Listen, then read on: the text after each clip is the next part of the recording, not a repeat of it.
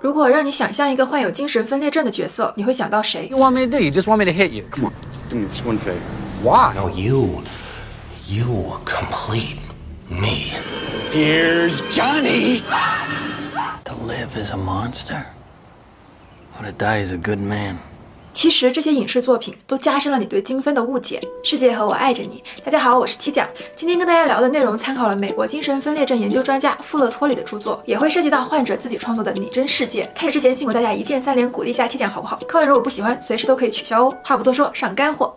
克里斯托弗是一个来自加拿大东北部的男孩，在十六岁那年，他退学了，因为他在教室里突然听到一阵窃窃私语。She knows.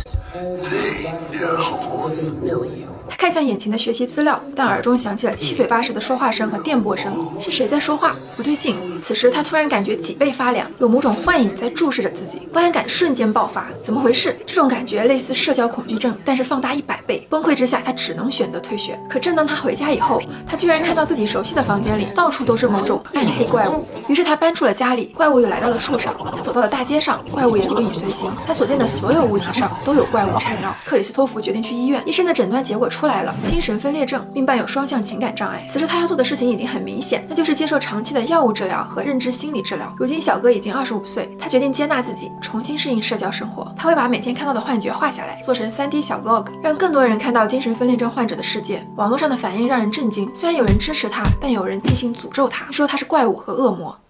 每个人都听说过精神分裂，但是你可能想象不到精神分裂患者的世界到底是怎样的。精分不是多重人格，而是在现实世界之外分裂出了另一个像全息投影般的三 D 感官世界。精分患者最大的特征是，他们能听见别人听不到的声音。如果你看到他们突然陷入了自言自语，做出怪异的手势，那么轻者他们可能听到了背景中的嘈杂声或者听不懂的语言。It's almost like a whisper, but it's loud. If I had to describe it, it was like if a shadow could yell. 而重者却会听到连续的咒骂，更像是有人不停的在凌辱你。You're a waste of space. Why are you so stupid? A waste of our time. Stupid. So stupid. Worthless. We hate you. 这些画面是不是很熟悉？部分精分患者会发展出幻视，在轻度状态下，他们仅仅是视觉变得敏锐，并能看到比常人更耀眼、更明亮的颜色。到了中间状态，他们会开始感受到扭曲的空间和物体，比如梵高在1899年创作《星空》时就患有间歇性精神病。进入极端状态后，甚至会在视线之中凭空看到不存在的东西，但在患者的意识中，这些想象物却比现实还要更加真实。如果你看到两个人沉默地站在房子旁边，你可能会觉得这很正常，但在被迫妄想的患者看来，他们更像是间谍或者侦探。诺贝尔经济学奖得主约翰纳什曾被问到一个问题：作为一个数学家，作为一个忠于推理和逻辑证据的人，你是如何能相信有外星生物给你发送消息的？你是如何相信自己受雇于拯救地球的外星人的？而患上了精分的纳什抬起头，这些超自然生物的想法就像我的数学思维一样产生，所以我很认真地对待他们。认知功能正常的患者占大多数，他们就像你我一样，读书创作，拥有面包和爱情，但也有部分无法准确理解并对外界信息做出反应。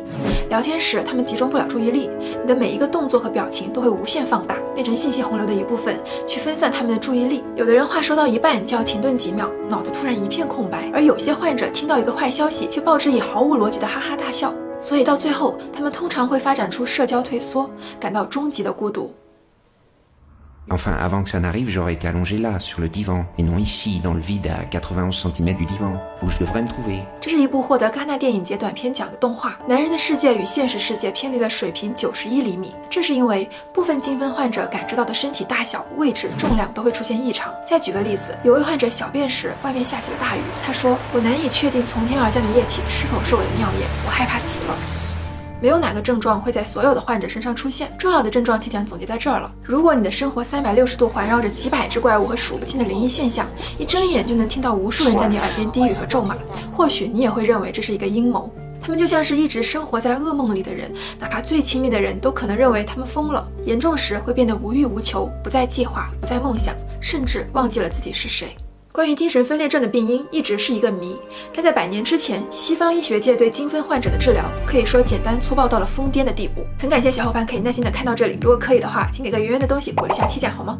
水淹、放血、灌肠、投毒。十七到二十世纪初，医学界会选择用酷刑般的疗法来净化精神失常者。到了二十世纪三十年代，他们被强制送往精神病院，被迫服用可卡因、海猛药物，被迫注射动物血液，被迫进行胰岛素休克治疗。简而言之，就是不把他们当人看待。不久后，甚至有的精神病院会强制切除病人的额叶神经。直到一九五一年，仅仅是美国一个国家就做了一万八千多例额叶切除术，就像电影《飞越疯人院》里上演的那样。最终走出来的是一具没有自我的空壳。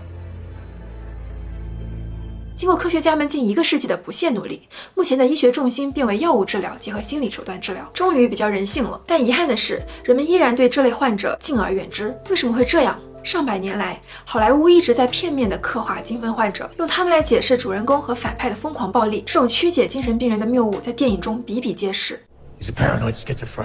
former patient at Arkham. Schizophrenic, his doctor claims. So one day, he strangled his wife. Arnold Tompkins, schizophrenic, poisoner, rapist. 然而，这却是一种不负责任的过度消费。如果你没有其他了解的渠道，也很容易误以为精分患者会把普通人幻化成危险人物，然后突然发动攻击，制造悲剧。但事实却恰恰相反。虽然有百分之八到百分之十的精分患者与暴力相关，但主要是由物质滥用引起的。剩下百分之九十的精分患者并不危险，也不暴力。比起伤害他人，他们更容易进行自我伤害。If you saw what I hallucinated, you would not ask if I would try to attack it. I'm way more likely to be fearful than dangerous. 如果你被迫经历了本不该承受的苦难，得不到帮助不说，还要被编剧妖魔化，搬到大屏幕上，贴上变态、杀人狂的标签，被身边的人唾弃和抛弃，那该有多难受呢？？T 奖不是研究精神分裂的专家，只是想让更多人不再污名化这种疾病。毕竟，抑郁症患者得到了越来越多的情感支持，自闭症患者被普遍认为是星星的孩子，但精神分裂患者却始终让人闻之色变。弗雷德里克·弗利斯博士是一位被害妄想的精神分裂患者，他在社交时非常幽默，如果感到不舒服，他就会拿出一张卡片给对方看。不好意思，我得告诉你，我身患精神分裂症。一旦我被斥责、轻视、侮辱，或是受到残忍对待，我的精神一般会崩溃。我能请求你用一种不让我崩溃的方式，重新阐述下你想说的吗？截止二零二零年底，我国有六百八十万名精神分裂患者，他们所需要的并不是无条件的支持，是一个人们不把他们当作怪物，能够有家可住、有饭可吃、有人不再害怕他们的世界而已。好了，千万不要下次一定啊！求点赞，求收藏，求投币，求转发，让大数据把视频推给更多不了解精神分裂症的人。本期视频三连过三万，马上爆肝下一期。世界和我爱着你，我们下期见。